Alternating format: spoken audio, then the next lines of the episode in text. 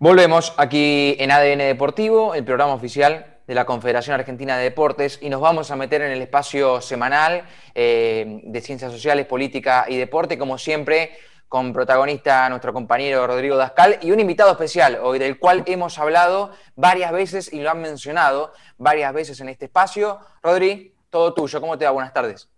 ¿Qué tal? Buenas tardes, ¿cómo están muchachos? En este lunes, lunes fresco, lunes se está yendo la lluvia, pero bueno, este, esperemos que venga mejor el clima y tal cual vos lo dijiste, Nacho, este, hoy tenemos un invitado especial porque en esta columna que ya lleva todo el año, desde enero, eh, donde hemos invitado a, investigadores y a muchas personas que se dedican a trabajar en el ámbito de las ciencias sociales y del deporte y también de la política, ¿por qué no? Porque así se llama la columna. Muchas veces nombramos al invitado de hoy porque, bueno, lo vamos a ir comentando mientras hablemos, se llama Pablo Alabarces este, y eh, es referencia obligada y es uno de los fundadores de los estudios sociales del deporte en la Argentina y en América Latina. Pero bueno, eso es un poquito lo, que vamos a hablar ahora, así que antes que nada, hola Pablo, ¿qué tal? ¿Cómo estás? Buenas tardes. ¿Qué tal Rodrigo? ¿Qué tal Nacho? ¿Cómo están ustedes? ¿Cómo va Pablo? Bien, muy bien, muy bien, muy bien, muy bien. Y bueno, te cuento un poquito, eh, algo te anticipé, no me acuerdo si te lo anticipé o no, pero un poquito, la, columna tiene un poco de charla de café, como, como corresponde y como, como, nos gusta también, pero es una charla de café que tiene que ver muchas veces con empezar, o que me interesa que empiece con una cuestión más, no sé, biográfica, donde, donde el invitado, en este caso vos, por supuesto, este, nos contás un poquito cómo estudiaste lo que estudiaste, cómo te introduciste en, los temas de deporte después, o cuando, cuando ello ocurrió, y por qué, ¿no? ¿Por qué nos cuentas un poco eso? Porque me parece que hay mucha gente que eso no lo sabe y, está bueno que, lo comentes. Sí, a ver, eh, yo siempre contesto lo mismo y es que la, pregunta correcta no es por qué me dediqué a algo, sino por qué nadie lo había hecho antes, digamos, ¿no? Eso es, eso es lo que es medio insólito. Eh, ya son casi 30 años, arranqué en el año 91, o sea que estamos cumpliendo 30 años el año que viene. Eh, y, quizás lo que no, es tan público, digo, es, eh, es, habitual decir el sociólogo Pablo Alabarces. Yo no soy sociólogo, sino que me doctoré en sociología, digamos, pero cuando arranqué con esto, que estaba muy lejos de mi doctorado, yo había estudiado literatura y me había dedicado a temas de comunicación de masas. Y eran los años, en esos años nadie hacía posgrado, digamos, no existían los, posgrados, sino que medio como que lo ibas haciendo en el, en el camino. Es la experiencia de los que tienen más de, más de 40, 50 años, ¿no es cierto? Eh, como es mi caso. Y, eh, y, entonces yo había empezado trabajando esto, con temas de comunicación de masas, cultura de masas, cultura popular, y había escrito sobre, sobre música popular, sobre el rock nacional, para ser más preciso, eh, y en el, en el 90, 91 empiezo a trabajar en una, en una cátedra que se, llama, se llamaba y se llama Seminario en Cultura Popular y Cultura de Masas. Y entonces se me ocurrió que pensar las cuestiones relacionadas con el fútbol podía ser un buen lugar donde vincular eh, los dos títulos, ¿no? La cultura popular y la cultura de masas. Yo siempre arrancaba diciendo que era innegable que el, fútbol y el deporte eran los grandes eventos de la cultura de masas, inclusive ya para ese entonces global, ¿no? Era cuando se empezó a hablar de cultura de masas global. Eh, y que era un dato irrefutable que los dos grandes eventos mediáticos eran cada dos años los mundiales y los Juegos Olímpicos. Pero por otro lado, al mismo tiempo, lo poco que, había escrito sobre, se había escrito sobre fútbol hasta ese momento, más que sobre deporte en general, sobre fútbol en particular, insistía en el dato de que el fútbol era un componente clave de la cultura popular argentina. ¿no? Entonces dije, bueno, acá tenemos una buena excusa para vincular eh, las dos cosas. Y lo que ocurrió después fue que cuando empiezo a indagar en el tema, eh, me encontré con que no había nada no había nada, digamos, ¿no? O sea, había, había, muy pocas cosas, cosas muy sueltas, muy esporádicas, tuve que ir a saquear entonces, eh, no sé, a la sociología, a la antropología, a la historia, etcétera, etcétera, lo poco que, había. Eh, pocos años después, en el 94, eh, tuve la, enorme suerte, el gusto y el, placer de, de encontrarlo a Eduardo Archetti, y Eduardo Arquetti, que es un nombre que supongo que habrá aparecido allá acá más de una vez, porque fue el papá de todos nosotros, era un antropólogo santiagueño devenido noruego, digamos, ¿no? Se había doctorado en Francia, se quedó en Europa, se fue a vivir a Noruega. Eh, y era el único tipo que había escrito con un poco de, sistematicidad. En esos años se estaba produciendo eh, lo más importante de su obra. Eh, y entonces nada, ahí ya confirmé el, lugar, digamos, ¿no? Ahí ya encontré un, este, un, maestro, un tipo que me fue introduciendo en otras, en otras bibliografías, etc. Así que esa fue la razón por la cual terminé dedicado a, esto, ¿no? O sea, eh, una idea que creo que se reveló fructífera, esto es que eh, el deporte fue un lugar donde pude pensar las dos cosas, la cuestión de la cultura de masas y la cuestión de la cultura popular. Eh, pero bueno, la cuestión de, la ausencia o de la vacancia me llevó por terrenos inexplorados, digamos, ¿no? por ejemplo, fue hacia finales de la década, fue donde apareció muy presente el tema de violencia, pero no porque no estuviera antes, ya lo estaba antes, ¿no? Los años 90 son años de picos de, de, violencia en los estadios, eh, sino que apareció como reclamo de mercado, entre comillas. ¿no? La onda de, uy, acá hay algunos sociólogos, ¿por qué no nos ayudan a pensar el tema de violencia? En realidad no había muchos sociólogos. Eh, los sociólogos que empezaban también a transitar eh, los temas por esos años eran Rodrigo, sin ir más lejos, y no mucho más, digamos, ¿no? no era, era todavía un, eh, que inclusive, bueno, las instituciones oficiales se negaban a reconocerlo como tema, ¿no? Esto empieza a ocurrir a mediados de los 90, que eh, la Universidad de Buenos Aires aceptó un programa, un proyecto de investigación dedicado al fútbol. En el 97 yo ingresé al CONICET como investigador con un programa de trabajo dedicado al fútbol. Y ahí es donde ya empiezan a abrirse un poco las aguas y a decir, bueno, Acá tenemos, son los años en los que me encuentro con Julio Friedenberg y Roberto Diciano, otro de los pocos sociólogos que había en ese momento. En el 96 hicimos lo que fue las primeras, la primera actividad, unas jornadas de deportes y ciencias sociales, fue la primera actividad en la Argentina dedicada al, tema. Eh, ahí remando de golpe, mirás alrededor y decís, uy, caray, empezó a surgir mucha gente y, esto se fue consolidando. Pero ese fue el camino. Eh, lo que pasa es, bueno, nada, ese camino me llevó a que eh, hiciera maestría y doctorado dedicado al tema. El doctorado, gracias a la mediación de Archetti, lo hice en, Brighton, en Inglaterra, con en uno de los pocos departamentos. Había, en ese momento había cuatro o cinco departamentos en Inglaterra que estaban dedicados al tema. Eh, y entonces, nada, devení sociólogo del fútbol, ¿no? Eh, en ese, ya en, ese momento estaba muy claro que las dos cosas que me interesaban era violencia, como dijimos antes, por demanda de mercado, digamos, ¿no? Por esa cosa de alguien tiene que pensar en esto. Y el otro gran tema fue el que fue mi tesis de doctorado, que era la relación entre fútbol, política y nacionalismo, ¿no?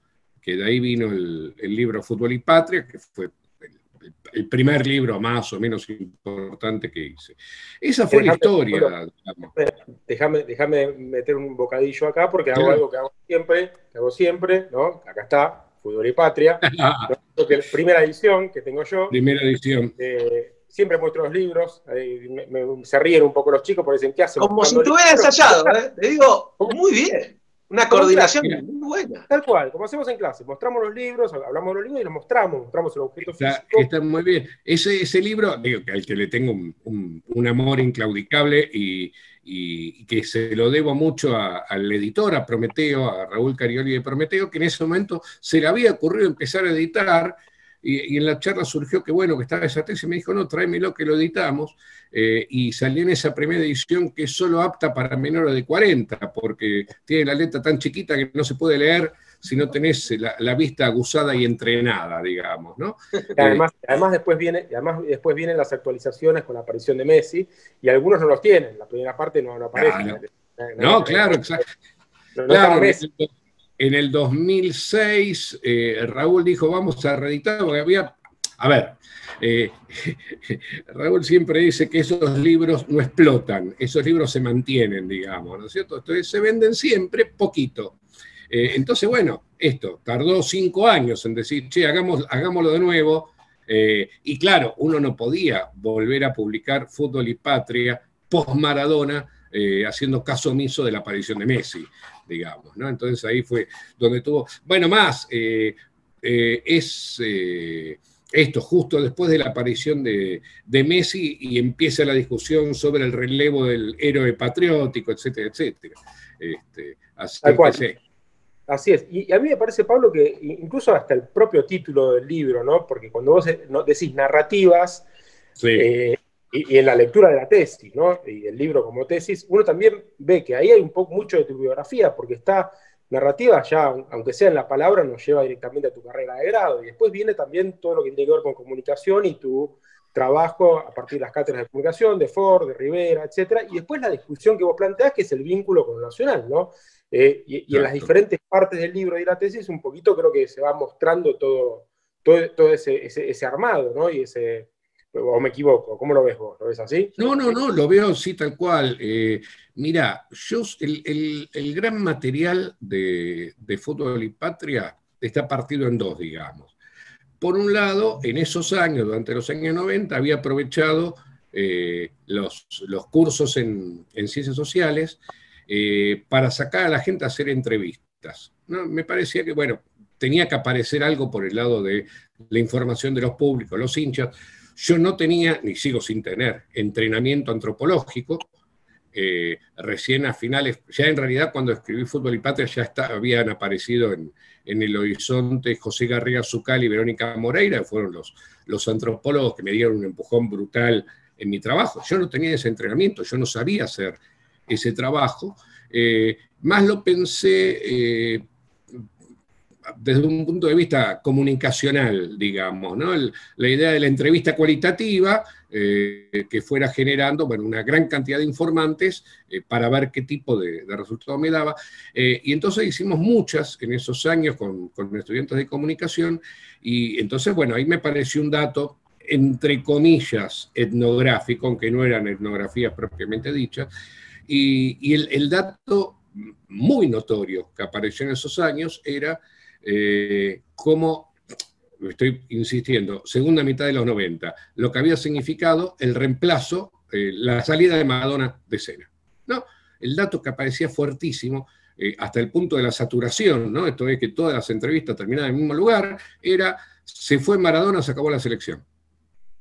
¿No? Ese era un, un dato para mí muy fuerte. Y por otro lado, la otra gran fuente era aquello que yo sabía elaborar, digamos. Esto es, leer, leer, interpretar, analizar, y entonces era leerse la biografía, el periodismo, eh, y lo que encontré como fuente fantástica, que fue el cine. ¿no? Esto es, con una ventaja. Las películas sobre deporte en la Argentina son muchas menos de las que podemos suponer. Eh, entonces la ventaja implicaba que me las podía ver todas. ¿No? Entonces, saturar esa empiria, sencillamente viéndome absolutamente todas las películas sobre deporte que se habían hecho en la Argentina, y ahí ver cómo el cine, como cultura de masas, había presentado el, fenómeno deportivo y el relato patriótico del fenómeno deportivo, ¿no? Porque esto además era, era muy notorio. Inevitablemente, de un modo o de otro, aparecía el, dato patriótico, salvo excepciones. Eh, digo, a ver, me acuerdo que era el capítulo 2 de Fútbol y Patria, que está dedicada a los tres berretines de 1933, donde el dato patriótico no aparece, digamos, pero sí aparece el dato migratorio, es decir, cómo la patria, entre comillas, asimilaba a las comunidades migratorias, entre otras cosas a través del fútbol, con eh, el, hijo de un ferretero eh, gallego, nieto a su vez de un migrante andaluz, etcétera, etcétera. Eh, así que esas fueron, esas fueron las fuentes, ¿no? Eh, y como vos decís, tiene mucho que ver, no con una cuestión de trayectoria, tiene que ver con una cuestión de entrenamiento, ¿no? Entonces, yo creo que una buena cosa que se hizo en, en América Latina al trabajar sobre deporte, al al haber aparecido tardíamente los estudios sorte, es que no fueron colonizados por una sola disciplina. Hoy estamos más, más duchos, más sólidos, entonces es más claro que hacemos buena sociología, buena historia, buena antropología, pero eso estaba todo mezclado. El, propio Archetti, eh, estaba produciendo algo que pasaba por la antropología, pero también pasaba por la historia y en parte por los estudios culturales, ¿no? Eh, digo, en ese momento era como que teníamos que echar mano de lo que teníamos y de lo que podíamos, eh, y eso no está mal, pero no hay que hacer aquello que uno no sabe hacer. Yo no sabía hacer etnografía. Lo que yo sabía hacer era análisis e interpretación de textos, era aquello para lo cual me había entrenado con la literatura, con el análisis de la cultura de masa, etc. Entonces, lo que tenía que hacer era leer e interpretar, leer y analizar. Eh, y entonces, claro, por eso el, eje estuvo puesto en los relatos de la patria. Y el fútbol, un gran relato de la No, una pregunta acá que en realidad creo que ni la tenía pensado, y es como que nos profundizamos en este tema, pero me parece que está bien. Este, este tema de, de, los relatos de la patria y toda esta conjunción que haces que se me viene, digamos, obviamente el vínculo con el peronismo, ¿no? Entre el relato de la patria, el peronismo y el deporte, que es clave en, todo, tu, todo, tu, trabajo. Eh, también el tema de en los 90, eh, que vos planteás con respecto al deporte, del reemplazo de los símbolos, ¿no? La aparición de la cultura del aguante, como el hincha aparece como foco luminoso, ¿no? Este, y obviamente el desplazamiento final de Maradona. Eh, una pregunta, porque quizás eso está, está menos en el libro. ¿Qué pasa en otros países? ¿Hay, hay acciones, cuestiones similares, más allá de la cuestión del uso del deporte, que lo tenemos más manchado, digamos, ¿no? El uso del deporte político, el uso político del deporte. ¿Se da esta asimilación entre narrativas, relatos, este, conformación de un ser nacional, la misma que trabaja Lali Archetti, ¿no? A principios del siglo pasado. ¿Ocurre? ¿Tenés, ese registro? ¿O ¿Pasó lo mismo en otros lugares o, no? Mira, otra cosa fantástica de ya de finales de los 90, ¿no? Pedía que fue contemporáneo al, proceso de investigación y, escritura de Fútbol y Patria, fue el encuentro latinoamericano. En el año 98, Claxo eh, me propone que trate de organizar un grupo de trabajo. Ellos empiezan a hacer un programa, se llamó Programa de Grupo de Trabajo. La consigna era, mira, buscate gente de países distintos que pertenezcan a centros miembros del Consejo Latinoamericano de Ciencias Sociales, de ACLAXO, eh, y financiamos algunas reuniones, algunas publicaciones. Eh, y nada, se dieron dos o tres accidentes de eso, de eh, estar en un congreso, hablar sobre algo y se te acerquen tres tipos y te digan, ah, mira, a mí me interesa. Y así, digamos, ¿no? Es, es un proceso, ese es un proceso mucho más accidental y menos riguroso de lo que uno supone. y entonces, a fines del 99, eh, pudimos hacer una primera reunión y ahí entonces lo que pude hacer es comenzar a intercambiar. Esa primera reunión estábamos brasileños, bolivianos, eh, argentinos, ecuatorianos, eh, creo que me falta nada, pero ahí se empieza a tirar la red y que te aparece un colombiano, que te empezás a, se te acerca un mexicano en, en una reunión en Guadalajara, y era Andrés Fábregas Puig, que era el, único antropólogo mexicano al cual se le había ocurrido pensar que la chiva de Guadalajara era un objeto de atención, eh, y así, ¿no? Y entonces de golpe me encontré con que podía hacer eso, podía comparar, podía comparar. Archetti me había puesto en contacto con la bibliografía europea y, a los que además, bueno, al poco tiempo me voy a Inglaterra y pude conocer, contrastar, etcétera, etcétera. Piensen que el 98, estamos hablando de ese momento, el 98 es el año del Mundial de Francia. Yo me voy a fines del 98 para Inglaterra, me quedé hasta mediados del 99, y entonces una de las primeras cosas que hago es, me invitan a la presentación de un libro cuyos organizadores ahora no recuerdo, en un libro de sociólogos británicos y, franceses, con prólogo de Bourdieu, nada menos, dedicado a la cuestión de eh, la nación y Francia por la Copa del 98. Eh, me acuerdo todavía hoy, el día, el día de la presentación, hablar con el que fue mi director, Alan Tomlinson, eh, porque la presentación insistía en la la gran potencia que tenía el fútbol para unir una nación. No, todo el mundo había comprado que ese famoso seleccionado, todos habrán visto el documental Le Bleu, ¿no? Gran documental sobre la selección francesa de, esos años. Claro, eh, como ese, ese, seleccionado francés lleno de hijos de migrantes o migrantes ellos mismos, ¿no? hijos de caledonios, antillanos, argelinos, etcétera, con Zidane a la cabeza, había unido a toda Francia. Me acuerdo del día de la presentación con Alan Tomlinson mirándonos y diciendo, mm, a esta gente se le va la mano. Así fue como pocos años después los hijos de los migrantes de los suburbios parisinos hicieron estallar Francia. ¿Se acuerdan, no? La rebelión de Les Banlieues en, Francia, y esto es algo que continúa hasta hoy, ¿no? Y entonces ahí estaba eh, también la contrastación de la ilusión de lo que el fútbol podía producir, ¿no? Con el resto de América Latina, en cambio, aparecían cosas bastante particulares.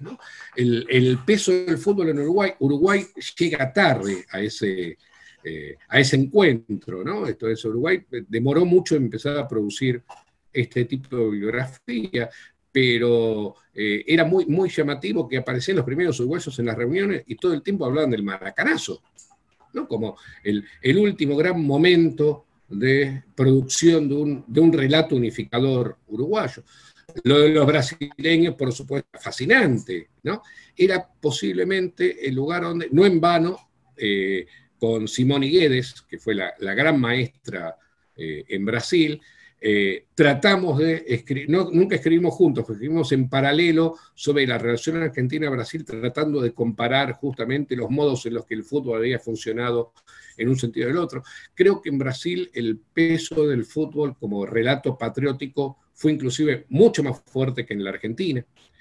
Te encontrabas cosas como en Ecuador, Ecuador un país dividido en dos, la costa y la sierra, el fútbol era el único relato unificador que había aparecido, más o menos exitoso. En Colombia, también un país complejísimo con costa, sierra, pero además dos costas y sierras distintas, y la selva y que esto y lo otro, nuevamente, eh, más. Antes que el fútbol, el ciclismo, el primer gran relato unificador colombiano es el ciclismo, con la Vuelta de Colombia como, y, ahí también aparecían los medios narrando la Vuelta a Colombia y de esa manera proponiendo por primera vez un relato unificador del Estado colombiano. Esto es, eh, la única regla es que en todos lados el deporte funciona. El problema es que en todos lados funciona distinto. Y eso tiene que ver Déjame, hacer, un comentario, porque primero hacer un chivo que tiene que ver que mucho de esto está en tu último libro, ¿no? Una historia mínima del fútbol en América Latina. Y, una de las cosas que vos comentás, que es una anécdota, pero que me parece muy graciosa comentarla, es que solemos hablar del fútbol como de los padres ingleses, fundadores de, en América Latina, y vos vas mostrando como en la mayoría de los países de América Latina no son ingleses, son de Gran Bretaña, que no es lo mismo, ¿no? son galeses, son irlandeses, son escoceses, ¿no? Entonces solemos hablar... Los escoceses, los escoceses, es descomunal el peso de los escoceses. Tal cual, tal cual, tal cual. y casi no hay ingleses en esos agentes fundadores del fútbol en, América Latina. Nosotros hablamos del fútbol inglés cuando en realidad muchas veces comparamos a Gran Bretaña con Inglaterra cuando no es lo mismo o no era lo mismo en, ese momento. Nada, es un chiste como, como de ciertas cuestiones, ¿no? Te cuento que estoy dando poco tiempo. Pero vos fíjate, vos fíjate eh, eh, para retomar lo de Escocia, eh, los escoceses, bueno, ahí hay un, siempre tuve un gran amigo, colega escocés, Richard Giulianotti, con ese nombre, era escocés, Richard, de Aberdeen, del norte frío y, aislado de Escocia, y los escoceses hablaban de un patriotismo de 90 minutos. ¿no? Esto es que Escocia aparecía como entidad nacional, en sus enfrentamientos con Inglaterra. Y de ahí derivó que descubrimos que en 1986 el deportista escocés del año había sido Diego Maradona. ¿Por qué? Sencillamente, claro, los escoceses habían votado a Diego Maradona, el deportista escocés del año, porque era el tipo que este, le, había ganado Inglaterra. ¿no? Eh, eh, esto es como que estas relaciones eh, eran imaginariamente más fluidas, volvían a ser tan fluidas como habían sido a comienzos del, siglo XX. Eh, pero sí es un dato fantástico, ¿no? no solo Watson Hatton, el gran inventor del, fútbol están por todos lados los escoceses, por todos lados. Muchos más escoceses que ingleses, ¿no? Este, esto, es un dato que encontré muy tardíamente que no lo pude hablar con Archetti. Digo, Archetti murió en el 2005, yo esto lo hice eh, más de 10 años después, eh, pero eh, supongo que él me hubiera dicho, ah, sí, yo ya lo sabía. Bueno, compañeros, ¿quieren hacer alguna consulta a Pablo, ya que estamos cerrando eh, la columna? Sí, Rodrigo, eh, obviamente saludamos a, Pablo, le agradezco muchísimo por, estar aquí. Y te quería consultar por una cuestión que me quedó dando vueltas a partir de lo que decías, esta cuestión de eh, se fue Maradona, murió la selección. Hubo como una especie de crisis de identidad y creo que actualmente también está ese discurso este, dominante de que la selección está lejos de la gente, de, esta cuestión justamente de, de patria de fútbol. Pero también se me contradice con haber visto cómo la gente fue reaccionando a la medida que el equipo iba avanzando en el Mundial de 2014. Entonces, desde tu vista, Pablo, eh, ¿es realmente así? ¿Hay una crisis de identidad con la selección? No, es más, ah, no voy a decir, es más complejo porque es un lugar común, pero es más complejo. Eh, por un lado, eh, la aparición de Messi la aparición de Messi no reemplaza a la de Maradona, es una comparación insostenible, digamos, ¿no? El, pobre Messi no puede, ni quiere, ni, debe ser eh, Maradona, pero tener el mejor jugador del mundo no es algo que te pasa muy seguido. Claro. Imaginariamente lo fue Di Stefano, pero nadie lo pudo comprobar, y después apareció Maradona, y encima después aparece Messi. Es como una bendición del Señor, digamos, ¿no? El mejor jugador del mundo, algo, algo estará pasando acá. Eh, una cosa que nosotros comprobamos ya a fines de los 90 y estamos seguros que se siguió manteniendo, tuvimos un par de datos de alguna encuesta, era que el, hincha argentino, el hincha, porque además digo, los argentinos, eso es un, un colectivo, los argentinos no son todos futboleros. ¿sí? Buena parte de la población masculina argentina es futbolera y una parte importante de la población femenina se está volviendo futbolera. Digo, la relación de hombres y mujeres con la selección es distinta. Eh, una cosa que aparece en los últimos años es justamente, mira, una encuesta que sí vi del año pasado eh, era que el, el de, a ver, había un, un crecimiento del, entre comillas, hinchismo por la selección entre las mujeres y los chicos más jóvenes es decir, lo que no cargaban con la herencia maradoniana, por decirlo de alguna manera. ¿no? Eso es un dato, eh, un dato bastante interesante. Pero el dato era que la población masculina futbolera es más tribal que nacional. Esto es, primero mi equipo y después si me queda tiempo, eh, me dedico a la selección. El si me queda tiempo en general está muy pegado a los avatares deportivos. ¿no? la primera ronda se da por descontada y si ganas octavos ahí aparece expectativa durante un tiempo la Argentina se especializaba en perder en cuartos, con lo cual esa expectativa no llegaba a despegar. Brasil es muy peculiar. ¿Por qué es Brasil? Eh, a ver, estás jugando un mundial en la casa, en el territorio del que es tu eh, rival más importante, eh, cosa que es también relativamente moderna. Hace poco hablábamos con el amigo Ronaldo Elal, de, Río de Janeiro sobre cómo la rivalidad Argentina-Brasil no es estructuradora de toda la historia, sino que tanto para Brasil como para Argentina ese rival era Uruguay, no Brasil. Esto aparece recién en los años 60, pero bueno, lo cierto es que, dada la rivalidad, se juega un mundial en la casa de tu mayor rival, que es además tu vecino y tu hermano, y que para colmo podés ir a pisarle el living. ¿No? Y entonces lo que arma la, la secuencia argentina en Brasil es Brasil decime que se siente tener en casa a tu papá.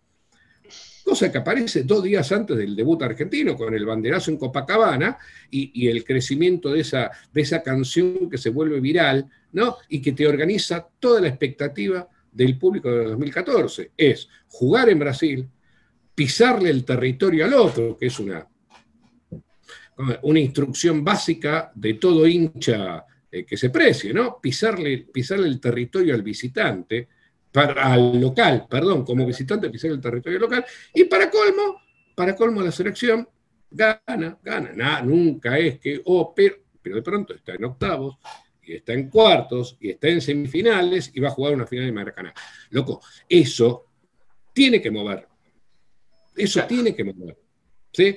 No podemos hacer contrafáctico ni podemos hacer eh, imaginaciones sobre qué hubiera ocurrido si además salía campeón. ¿no? Si, si, eso hubiera puesto a, hubiera desplazado a Maradona finalmente de, su trono imaginario, cómo, qué hubiera pasado con la figura de Messi, no lo podemos saber. Pero lo que ocurrió en el 2014 es previsible.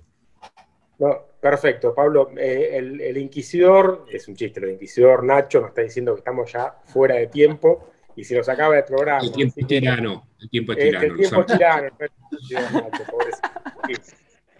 Así que, este, viste, nada, nos queda mucho en el tintero. Eh, ojalá podamos volver a tenerte. Un placer y un gusto que hayas estado, Pablo. Un placer, el, gusto, el gusto es mío, el placer es mío, chicos. Les agradezco mucho la conversación.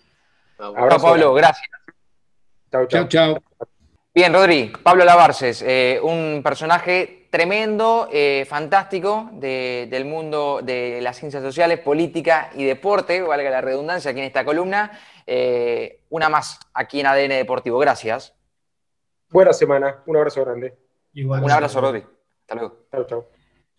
Bien, Pablo Lavarces ha pasado por aquí. Tremenda nota hemos tenido. Necesito, Nos vamos a una pausa. Necesito balotaje. Sí, sí, sí, Necesito segunda vuelta. Si, le podemos decir a Rodri para, para, tenerlo, no sé si la semana que viene, pero la otra estaría, estaría muy bueno tenerlo aquí en Radio Argentina. Pausa cortita y ya seguimos porque hay más.